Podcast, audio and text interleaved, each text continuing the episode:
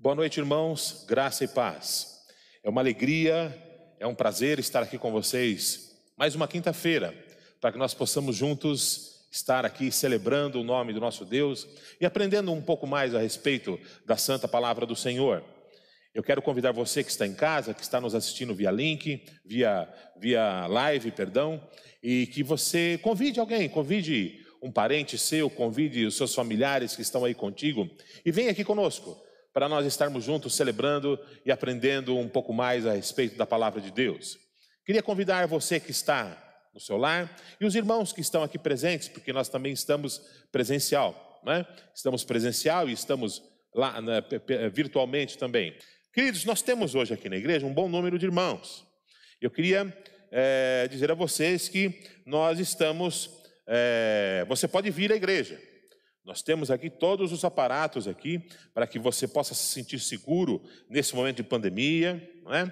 Venha com máscara, venha com, se possível, traga o seu próprio álcool em gel. Nós temos disponibilizado lá na frente um tapete, né, que ele higieniza os nossos calçados para nós adentrarmos ao templo. Temos o álcool gel e estamos seguindo todas as orientações, todos os protocolos de saúde da Secretaria de Saúde, tanto do estado como do município. Amém?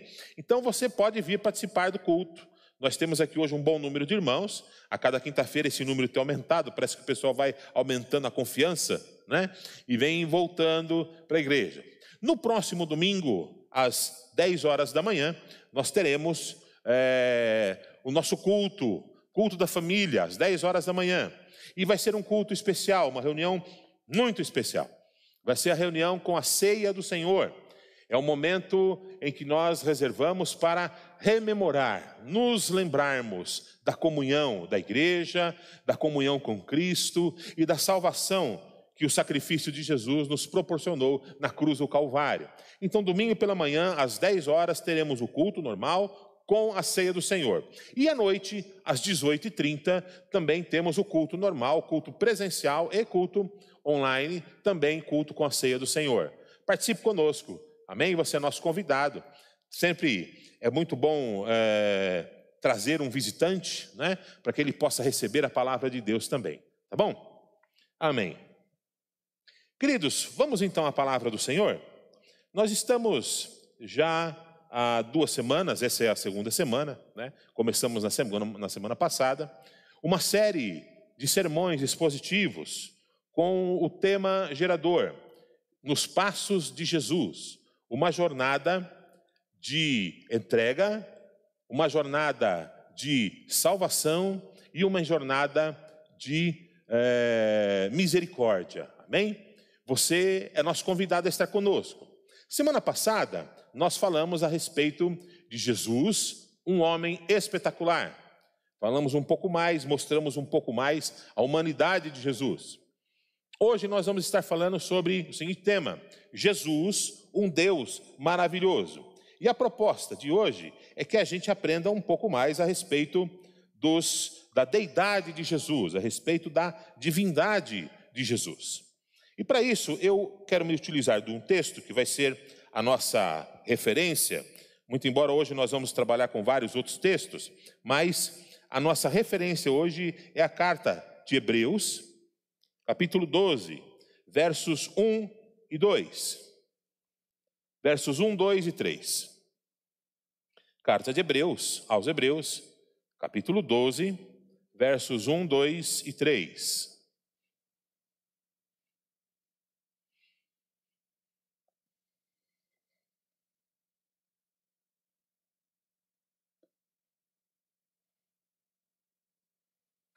A palavra do Senhor diz assim: Portanto, também nós, visto que temos a rodear-nos tão grande nuvem de testemunhas, desembaraçando-nos de todo o peso e do pecado que tenazmente nos assedia, corramos com perseverança a carreira que nos está proposta, olhando firmemente para o Autor e Consumador da fé, Jesus, o qual, em troca da alegria que lhe estava proposta, suportou a cruz não fazendo caso da ignomínia, e está assentado à destra do trono de Deus.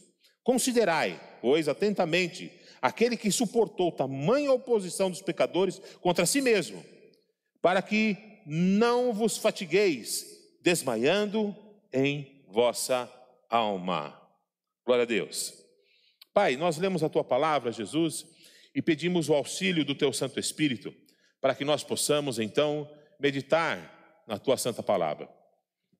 Deus, sabemos que muitas coisas militam contra o cansaço do dia de trabalho, é, para quem está em casa, às vezes o sono.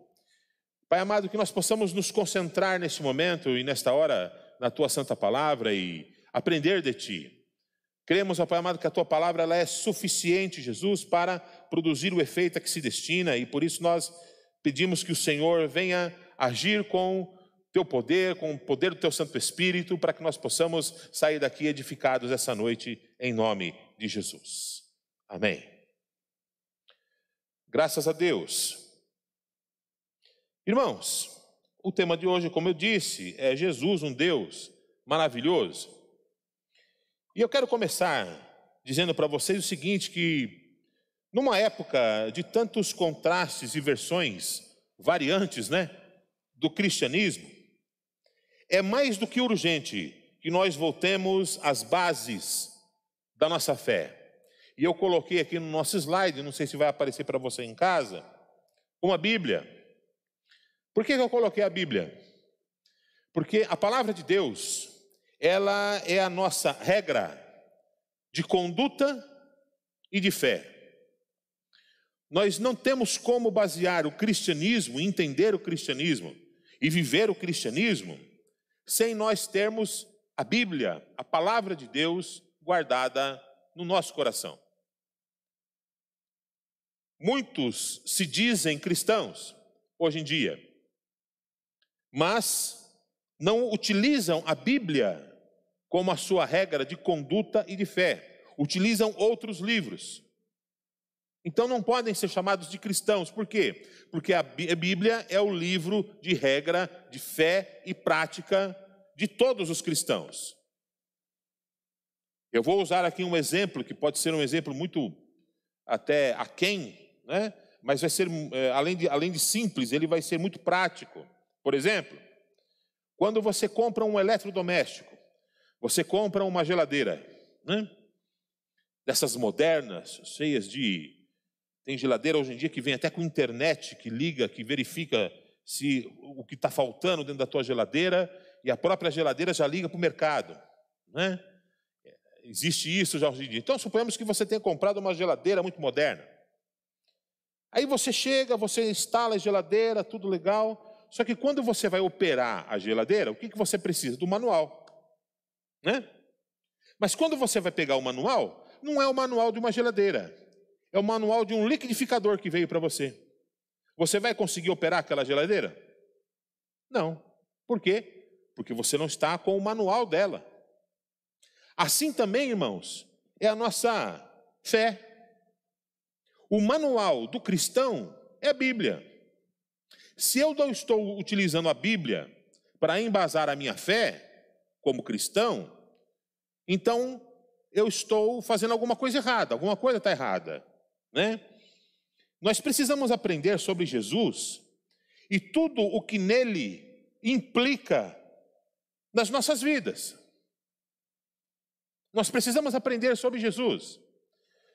Hoje em dia, e de uns anos para cá, é, eu diria que talvez de uns 20, 30 anos para cá, nós vimos tantas doutrinas, doutrinas totalmente é, totalmente inúteis surgindo no meio da igreja, coisas tão sem, sem, sem noção bíblica, não é? Que destacavam o ponto de vista de um determinado líder ou de uma determinada denominação. Como foi, por exemplo, alguns anos atrás, a tal da quebra de maldição hereditária que dizia que o crente, mesmo convertido, ele precisaria passar então por um processo de cura e de libertação para se livrar então é, das maldições que ele trazia consigo, as suas maldições de família, não é? E isso invalidava completamente o sacrifício de Jesus Cristo, e daqui a pouco a gente vai falar até um pouco mais a respeito disso. Né? Nós precisamos conhecer a Jesus. Quando nós paramos de pregar Jesus nas igrejas, quando nós paramos de falar a respeito de Jesus e colocamos o homem no centro da igreja, eu vou usar duas expressões aqui, que ela é muito legal para mim, que sou pastor e sou teólogo, o irmão Gilberto, que é teólogo, né? o pastor Xavier, que é teólogo, para nós isso aqui é muito interessante, mas talvez para você não seja. Mas eu vou usar duas expressões. Por exemplo, antropocentrismo e cristocentrismo. Hoje, as igrejas, quase que na sua maioria, elas são antropocêntricas, ou seja, são as necessidades do homem, é o ser humano que está no centro está no centro da igreja. Quando eu digo no centro da igreja, são, é, é, são o ser humano, ele é o centro das atenções da igreja. E é por isso que nós cantamos nas nossas igrejas hoje em dia hinos que não exaltam mais a Deus, mas falam a respeito do que? Do homem. Você vai ser vencedor, você nasceu para vencer, eu nasci para vencer né? Ao passo que a Bíblia, ela deveria, quando ela é usada de maneira adequada, nós aprendemos que a igreja, ela não é antropocêntrica, de antropos, homem no meio, no centro. A igreja, ela deve ser cristocêntrica, ou seja, tudo aquilo que é feito na igreja tem como base, tem como alvo Jesus Cristo. Eu não estou me reunindo aqui hoje com os meus irmãos e estou pregando aqui para suprir uma necessidade tua. Muito pelo contrário, eu estou aqui em nome de Jesus, adorando a Jesus e ensinando em nome de Jesus, ensinando sobre Jesus. Percebe? Não são as minhas necessidades, tão somente, mas é Jesus Cristo meus irmãos, tudo na nossa vida deve ser Jesus, nunca é por nós, nunca somos nós, nunca é a minha habilidade, nunca é o meu conhecimento, nunca foi né, as minhas, os meus bens, sempre foi Jesus. Que Jesus Cristo seja exaltado e magnificado. Amém, amados? Que Jesus Cristo seja exaltado. Ora, nós estamos vivendo essas épocas complicadíssimas e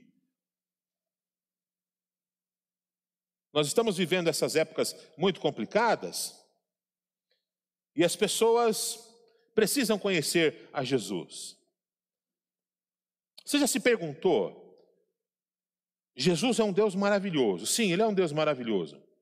Mas por que ele é um Deus maravilhoso? E é sobre isso que eu quero conversar com vocês hoje. Amém? Qual é o contexto desse texto tão maravilhoso da carta aos Hebreus que nós acabamos de ler? A carta aos Hebreus, ela foi escrita a um grupo de cristãos recém-convertidos do judaísmo. Eles habitavam na Itália e Roma e sofriam perseguição. E por isso eles corriam o risco de voltar às práticas do judaísmo. A carta aos Hebreus teve como objetivo mostrar a superioridade divina de Jesus, bem como seu ministério e calvário, como obras divinas da salvação. Ora, na época em que essa carta foi escrita, havia uma grande perseguição dos imperadores romanos contra os cristãos. Esses cristãos a quem a carta foi endereçada, eles eram judeus que eram moravam na Itália e Roma. E porque Jerusalém era um centro comercial, nas idas e vindas de Jerusalém, naquele processo também religioso deles irem a Jerusalém, além de fazerem negócios, mas eles iam para Jerusalém também para adorar o Senhor no templo, eles acabaram conhecendo o cristianismo, porque a igreja estava fervilhando em Jerusalém naquela época, muito embora houvesse grande perseguição. Eles então se convertem. Mas, por causa da perseguição, enquanto eles estavam já na Europa, na Itália, em Roma, eles começam a questionar, dizendo: Mas, poxa vida, quando nós éramos judeus, nós não sofríamos isso. Agora que somos cristãos, nós estamos passando por esse processo de perseguição. Então, a carta aos Hebreus, ela tem essa finalidade de levar fortaleza, de levar conhecimento, de levar firmeza doutrinária, mesmo em meio às grandes adversidades, mesmo em meio a essas lutas e perseguição que eles estavam vivendo. Não é? Também é interessante frisar que já lá no primeiro, século, no primeiro século da era cristã, havia uh, uma, uma seita, um movimento filosófico que era conhecido como gnosticismo. E do gnosticismo surgem duas doutrinas extremamente heréticas, e nós vamos falar sobre elas um pouquinho hoje. Surgem o docetismo e o sere, seriantismo. Docetismo e seriantismo. O que, que é o docetismo? O docetismo, ele negava a encarnação de Jesus. Ou seja, eles não acreditavam, por exemplo, que um Deus poderia ter nascido homem. Eles não acreditavam nisso. Eles diziam que Jesus apenas parecia um ser físico, mas na realidade ele era apenas um espírito comum. Eles não acreditavam que Jesus ele poderia ser é, é, ter, um Deus poderia ter nascido homem. O seriantismo eles afirmavam o seguinte: que o Espírito do Cristo, essa talvez seja a mais absurda, que o Espírito do Cristo veio sobre Jesus na ocasião do seu batismo. Na ocasião do seu batismo. E que esse Espírito, o Espírito do Cristo, deixou Jesus, quando Jesus estava na cruz, um pouco antes de Jesus morrer, esse Espírito do Cristo deixa Jesus, e então Jesus, eles dizem que Jesus era um homem é, comum, que Jesus era simplesmente um homem comum. Meus irmãos, isso é uma grande heresia. E nós vemos, lamentavelmente, que até hoje, em algumas é, denominações pseudo-cristãs, essas ideias ainda existem. Existem uma denominação pseudo-cristã, eu vou até declinar o nome dela aqui, que é a Igreja de Jesus Cristo dos Santos dos Últimos Dias, conhecido como a Igreja Mormon. Uh, perdão, a igreja mormon também, mas a testemunha de Jeová, conhecida como testemunha de Jeová. A testemunha de Jeová, eles têm uma Bíblia muito parecida com a nossa. Muito parecida com a nossa. Difere nas vírgulas, nos acentos, na, na forma de escrita, na, na, na, análise né, sintática do português. É, eles mudam o sentido das coisas. Por quê? Porque para eles Jesus não é Deus. Jesus é simplesmente um anjo, um espírito, né? Simplesmente um anjo, um espírito. Para os mormons é a mesma coisa. Os mormons não acreditam, por exemplo, que Jesus fosse é, Deus. Os mormons não acreditam que Jesus fosse Deus, que um Deus pudesse, pudesse é, nascer homem. Eles também acreditam que Jesus, num dado momento, ele recebeu, incorporou o Espírito do Cristo, né? porque Jesus, Jesus era o nome, Cristo era o título, que é a mesma coisa que Messias. Cristo quer dizer Messias. Messias em hebraico, Cristo no grego. Né? Então eles achavam, eles acham que em algum momento Jesus ele incorporou o Espírito do Cristo e um pouco antes de morrer, Jesus ele recebeu esse Espírito novamente. E pior ainda, os mormons ainda vão mais além. Eles dizem o seguinte: que mais lá na frente, depois de ter passado todo aquele processo, né, que então o, o Jesus, homem, recebe novamente, incorpora novamente o Espírito do Cristo. E nessa que ele incorpora o Espírito do Cristo, ele vem para a América Latina. E na América Latina ele vem então para converter os índios, os habitantes aqui da América Latina. E aqui na América Latina, Jesus teve 45 esposas. Né? Então, para você ver que é complicado a situação. Muita, algumas denominações pseudo, pseudo-cristãs ainda pensam desta maneira. E a carta aos Hebreus, já naquela época, vinha justamente para combater essas heresias, mostrando que não. Ele começa dizendo: não, Jesus ele é superior aos anjos. Jesus é superior aos patriarcas, Jesus é superior a Moisés, Jesus era superior a Abraão. Né? A carta aos Hebreus ela vem combater essas heresias que, se não fossem combatidas, se não fossem colocadas à vista, não é? talvez o Jesus que nós conhecemos hoje não fosse conhecido de nós. O Jesus que é 100% homem e o Jesus que é 100% Deus. Amém, amados? Porque é isso que nós cremos, é isso que a Bíblia nos ensina. Jesus ele era 100% homem e ele é 100% Deus. Aleluias por isso. Né?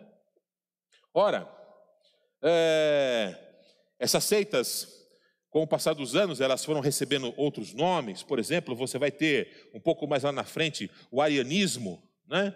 Arianismo, que fala que, que, é, uma, que é uma doutrina é, cristã herética também, que fala a respeito disso, que foi muito discutida e combatida também. Né?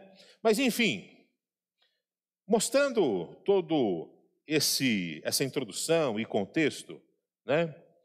Eu quero mostrar aos irmãos que nós temos motivos e temos convicções muito fortes para declarar que Jesus Cristo ele é mesmo um Deus maravilhoso.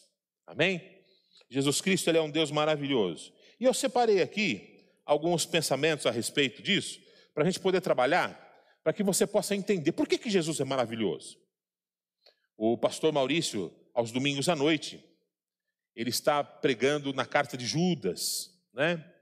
E a carta de Judas é uma carta apologética. É, a carta de Judas, ela, ela nos mostra que nós devemos batalhar pela verdade da nossa fé. Porque, irmãos, se nós não batalharmos pela verdade da nossa fé, nós vamos conhecer um Deus que é pintado pelos homens. Nós vamos conhecer um Jesus que ele é fracionado. Nós não vamos conhecer um Jesus inteiro.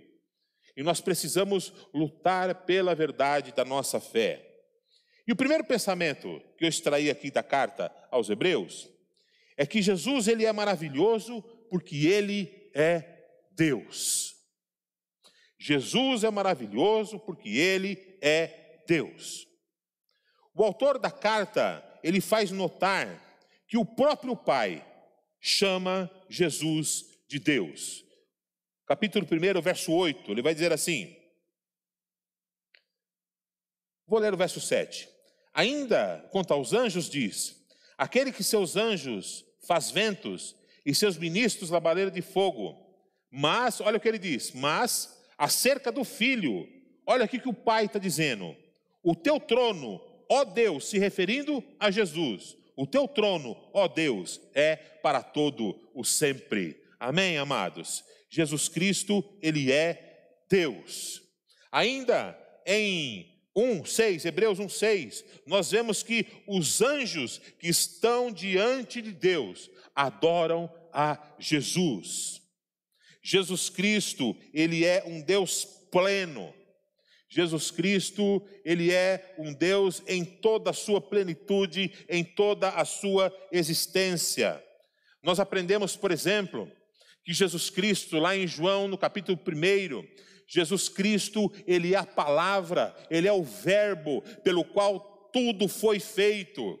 Jesus, ele é o poder gerador que criou todas as coisas, que criou o universo, que criou os planetas, que criou o nosso planeta, que criou os seres vivos, que criou todos os reinos, os reinos mineral, vegetal, animal. Jesus Cristo estava presente na criação. Por que, que ele estava presente na criação? Porque Jesus Cristo é um Deus eterno.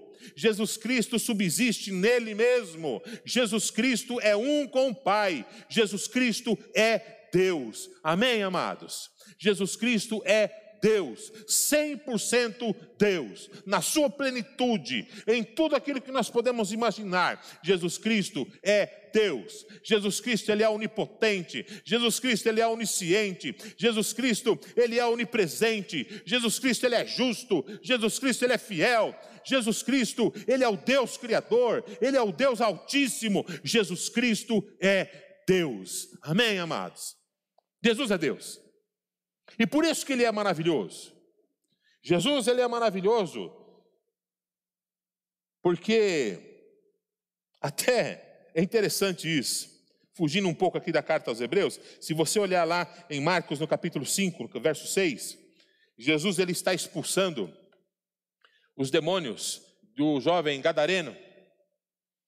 E quando aquele os demônios que estavam naquele rapaz de Gadara veem Jesus, eles correm ao encontro de Jesus. Eles se prostram e eles adoram a Jesus. Até os demônios que são contra Jesus adoram a Jesus. Sabe por que, que eles adoram? Porque Jesus Cristo é Deus. Porque Jesus Cristo é Deus. De outra forma, se Jesus não fosse Deus e obediente ao Pai como Ele é, Jesus não aceitaria a adoração. Mas Ele é Deus. Aleluias. Jesus Cristo, Ele é diferente de todos os outros deuses criados pelos homens. Por um motivo, porque Ele é a força, Ele é a voz, ele é o Deus Criador que gerou todas as coisas. Amém, amados? Um outro aspecto muito interessante que eu quero destacar é que Jesus ele é um Deus maravilhoso, pois o seu sacrifício foi único e vicário.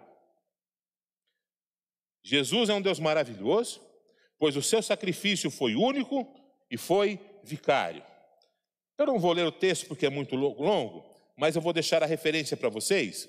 Depois os irmãos podem ler o, a carta aos Hebreus, no capítulo 9, do versículo 11 ao 28, e depois o 10, do 1 ao 18. Ok? Os irmãos vão entender um pouco mais a respeito disso.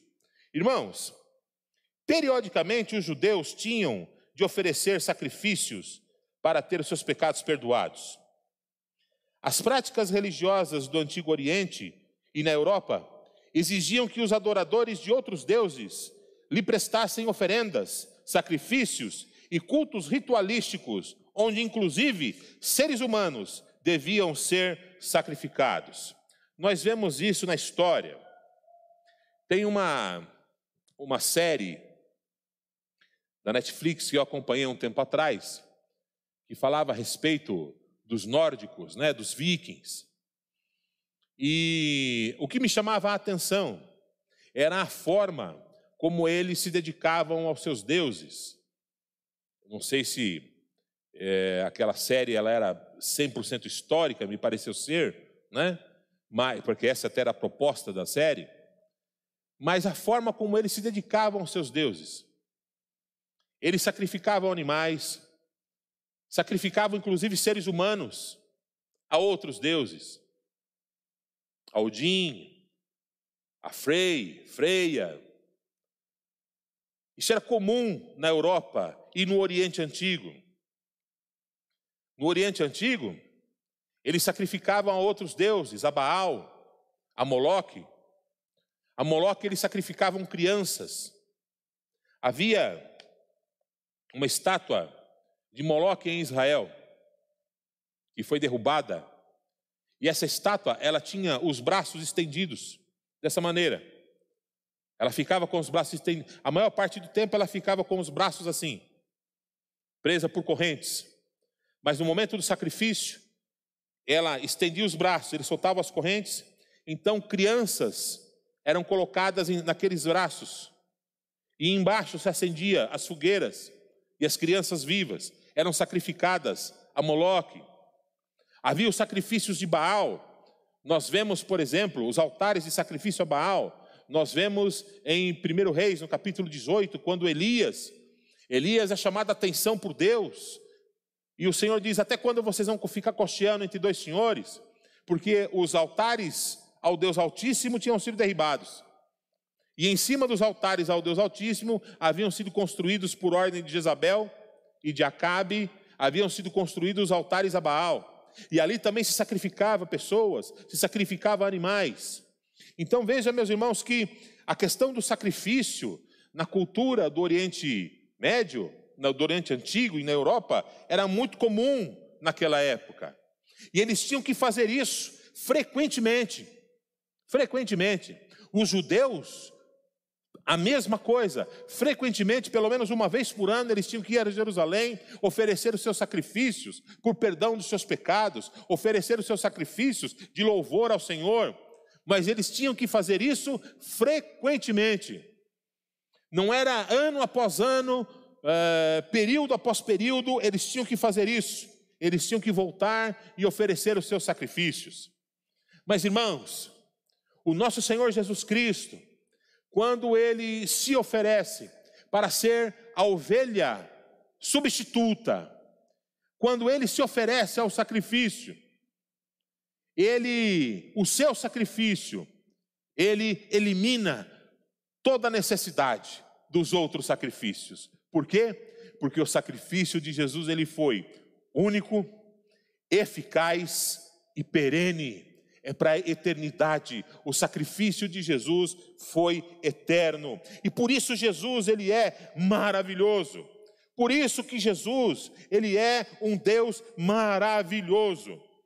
Porque nenhuma outra entidade, nenhum outro Deus, nenhuma outra religião criada pelos homens, não importa, nenhuma outra ah, situação de sacrifício foi tão eficaz quanto o sacrifício do Filho de Deus pela minha vida e pela tua. E esse sacrifício, ele é tão eficaz que ele curou a doença, que ele salvou do, que, ele, que, ele, que, ele, que ele perdoou o pecado de todos aqueles que morreram antes de Jesus e perdoou o pecado de todos aqueles que nasceriam após o Senhor Jesus Cristo.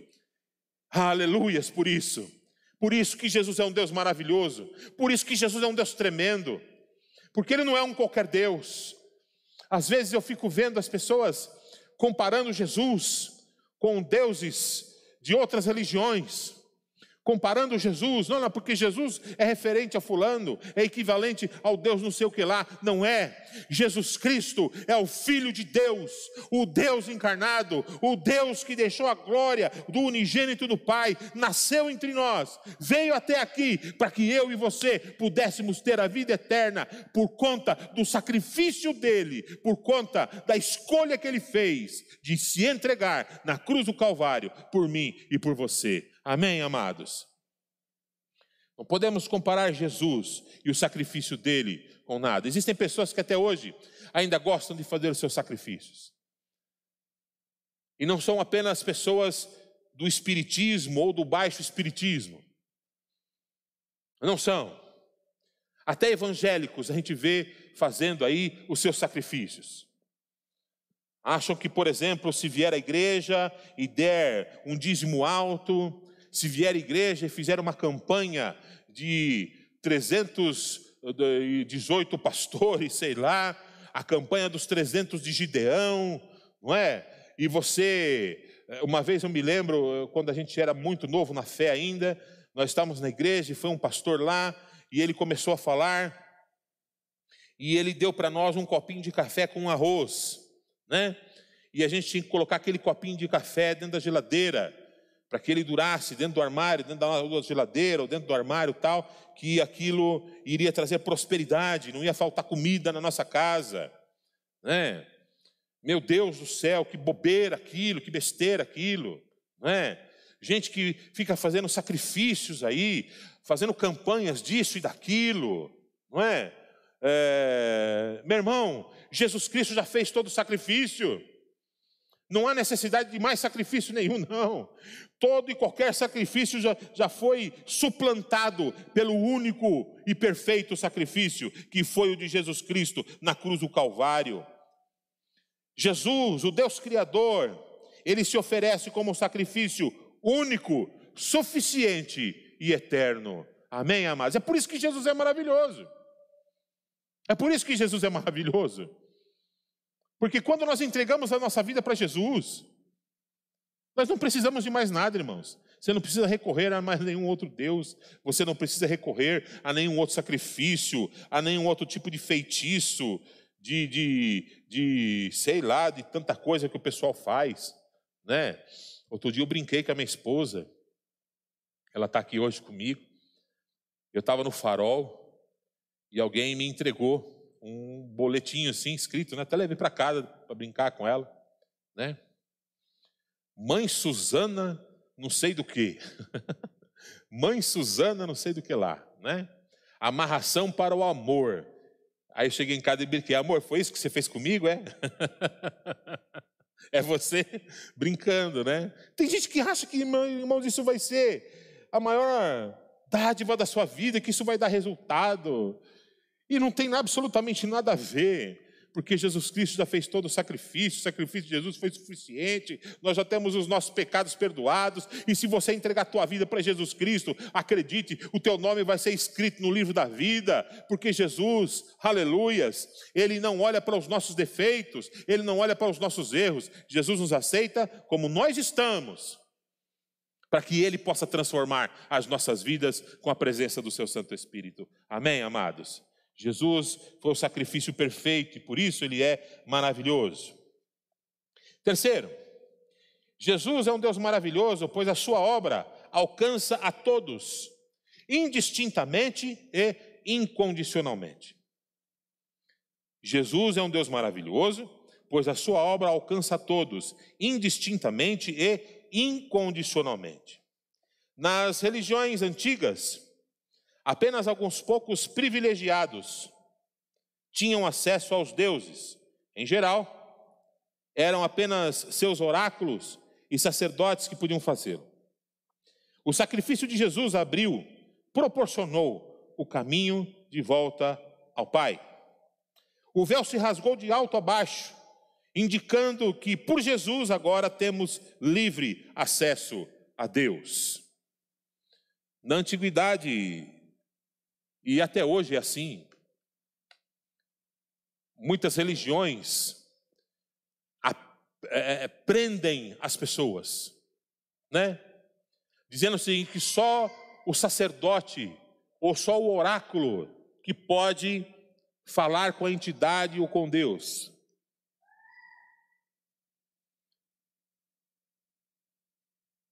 Outro dia eu vi uma frase num carro, e me perdoem, não, não, é, é, porque não é bíblico, né?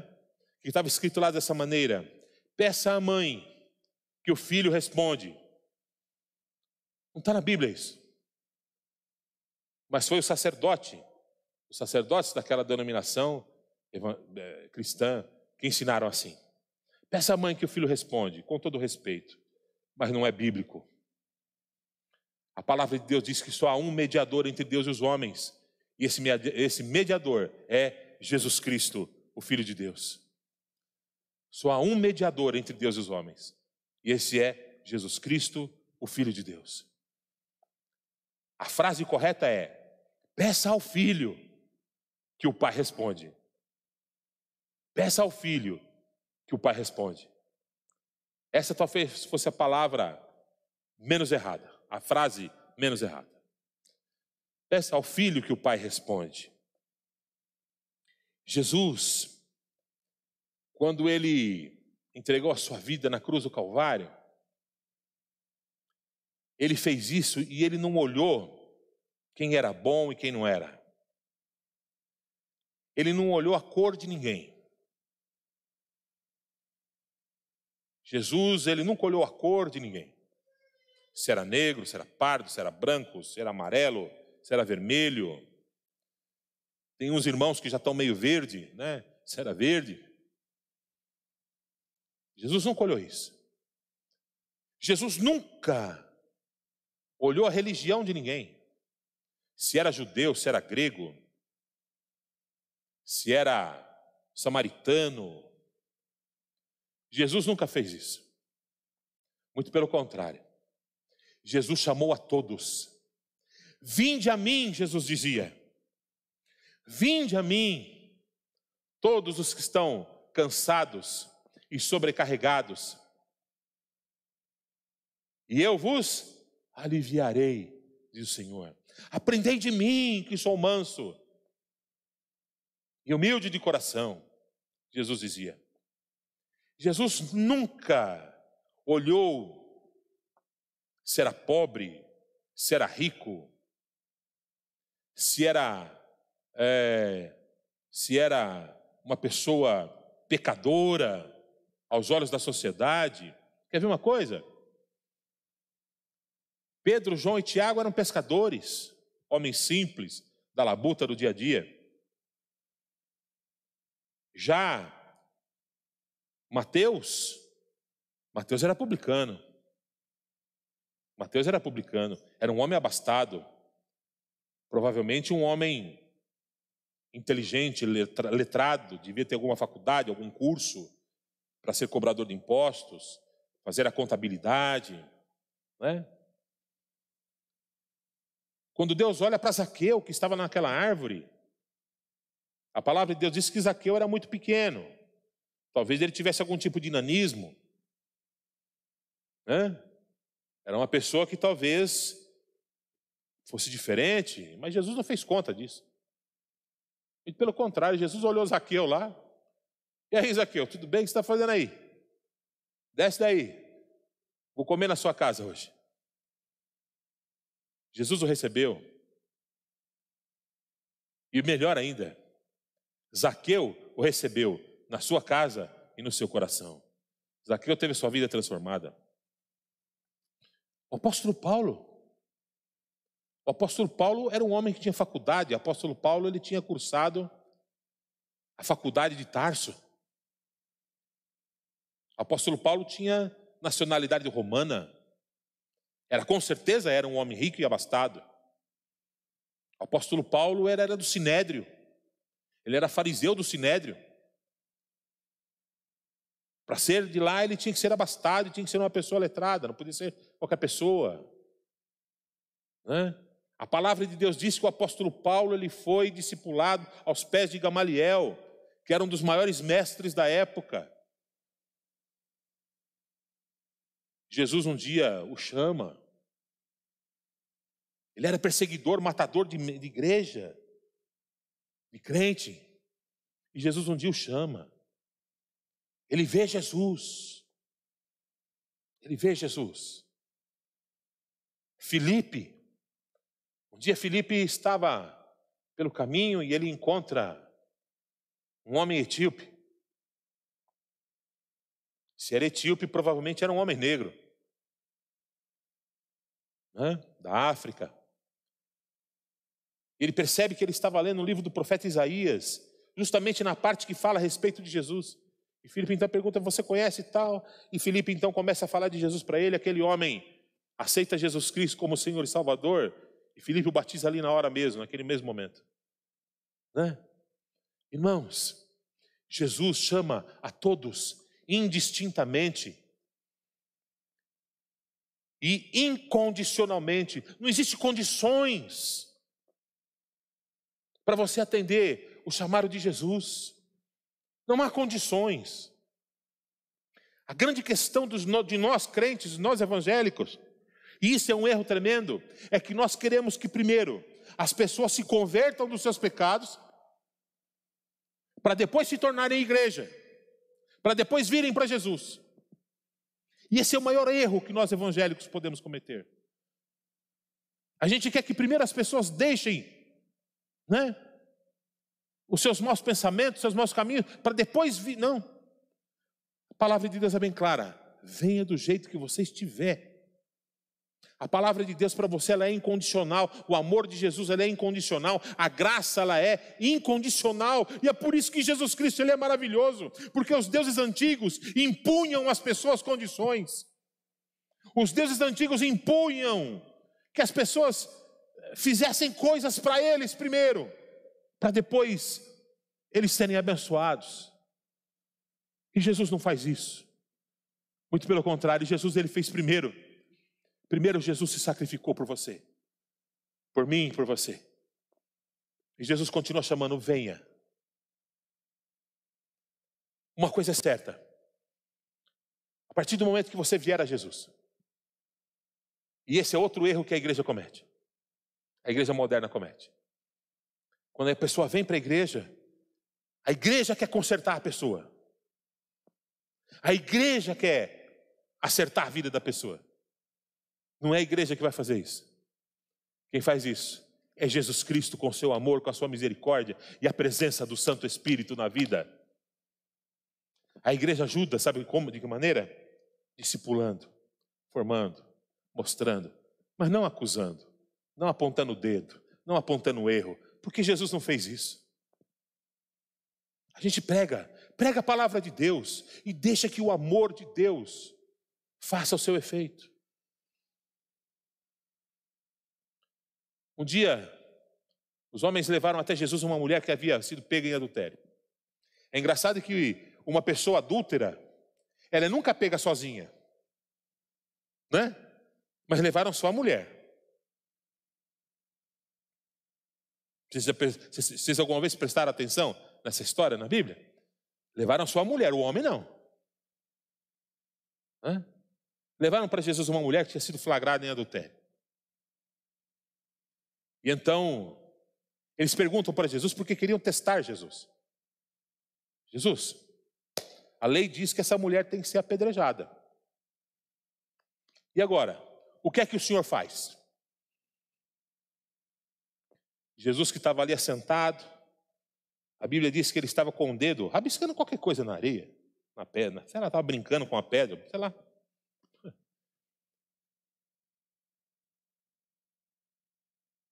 E Jesus estava ali. Jesus olhou para aqueles homens e falou: Olha, quem não tiver pecado, que atire a primeira pedra. Quem não tiver pecado, que atire a primeira pedra. A palavra de Deus diz que eles começaram a deixar as pedras caírem das suas mãos. Pló, pló, pló, pló. Aí depois ele se dirigiu àquela mulher e disse: Filho, olha, vá em paz.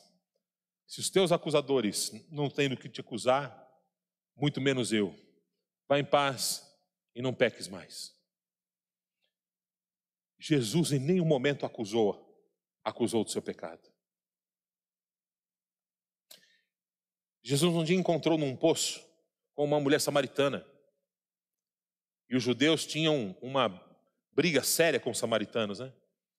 E falar com mulher separada, em separado, era uma ofensa social tremenda.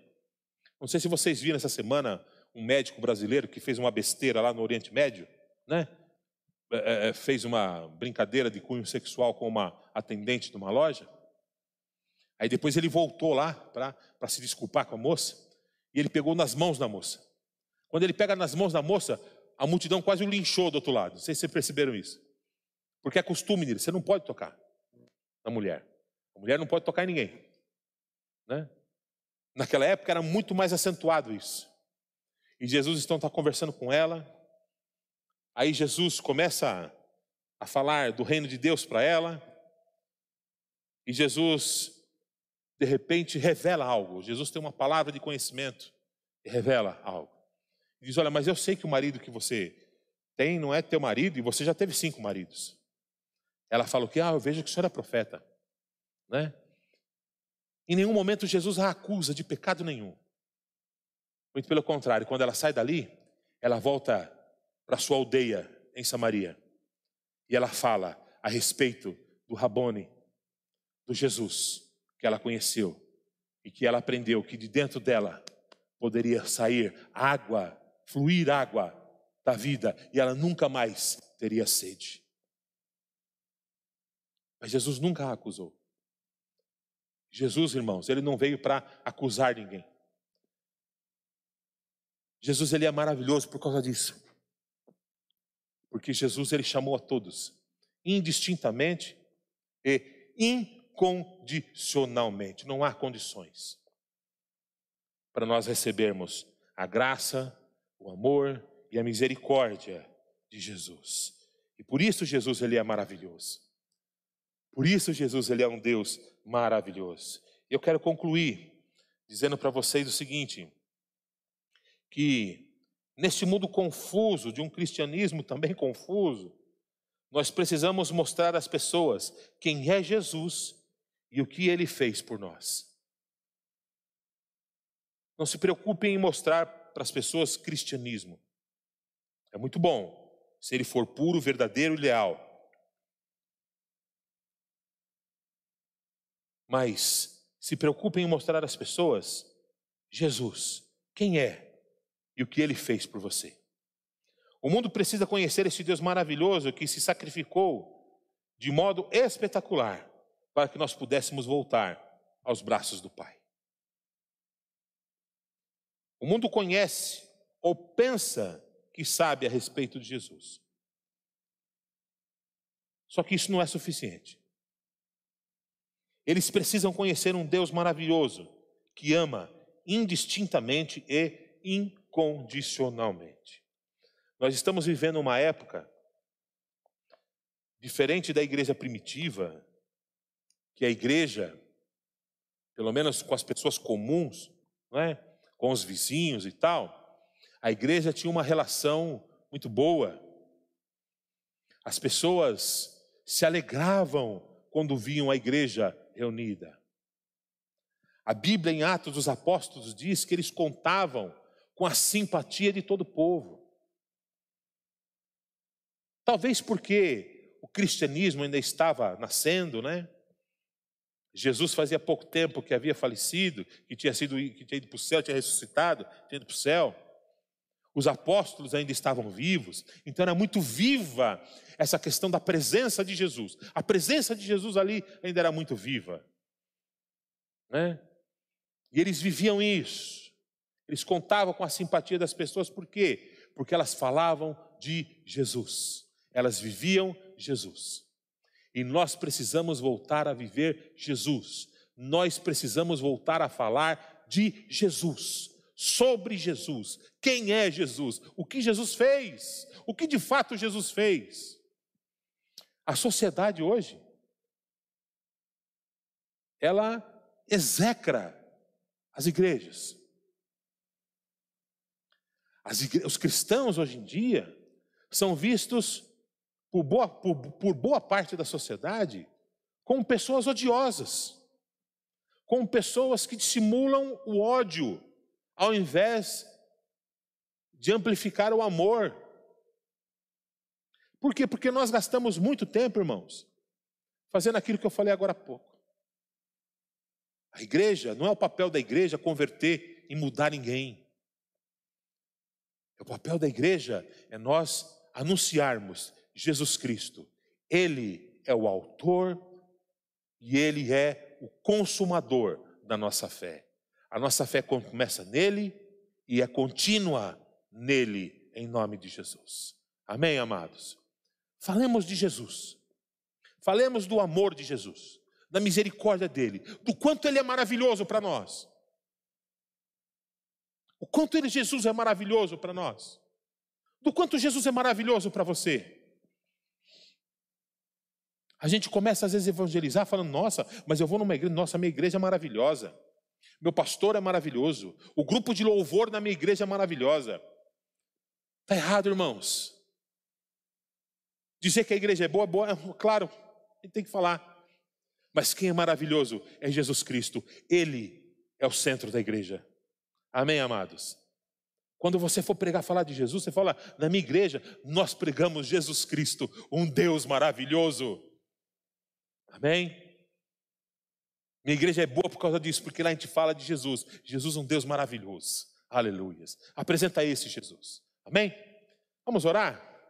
Vamos entregar nossa quinta-feira ao Senhor. Amanhã já é sexta, final de semana, não é? Aí depois nós vamos descansar um pouco das trajetórias, né? Da semana. E novamente eu quero convidar você a estar conosco no domingo às 10 horas culto da família com ceia do Senhor. Amém? Pai, eu te agradeço, Deus, porque o Senhor verdadeiramente tem usado a tua palavra para nos ensinar. Que nós possamos sempre enaltecer o Cristo e não as nossas, as nossas demandas, e não as nossas é, qualidades, que nós possamos enaltecer ao Senhor. Jesus Cristo, o Senhor é um Deus maravilhoso, porque o Senhor nos amou. Por isso te peço, Senhor, leva-nos em paz agora aos nossos lares, guarda-nos a todos, meu irmão que está na live, e que nós possamos, Deus bendito, juntos, juntos, caminhar essa trilha que o Senhor tem proposto para nós, em nome de Jesus. E que o amor de Deus, a graça do nosso Senhor Jesus e as santas consolações do Espírito Santo de Deus seja sobre todos vós, agora e para todos sempre, e todos digam amém. Que Deus vos abençoe. Até semana que vem. Paz.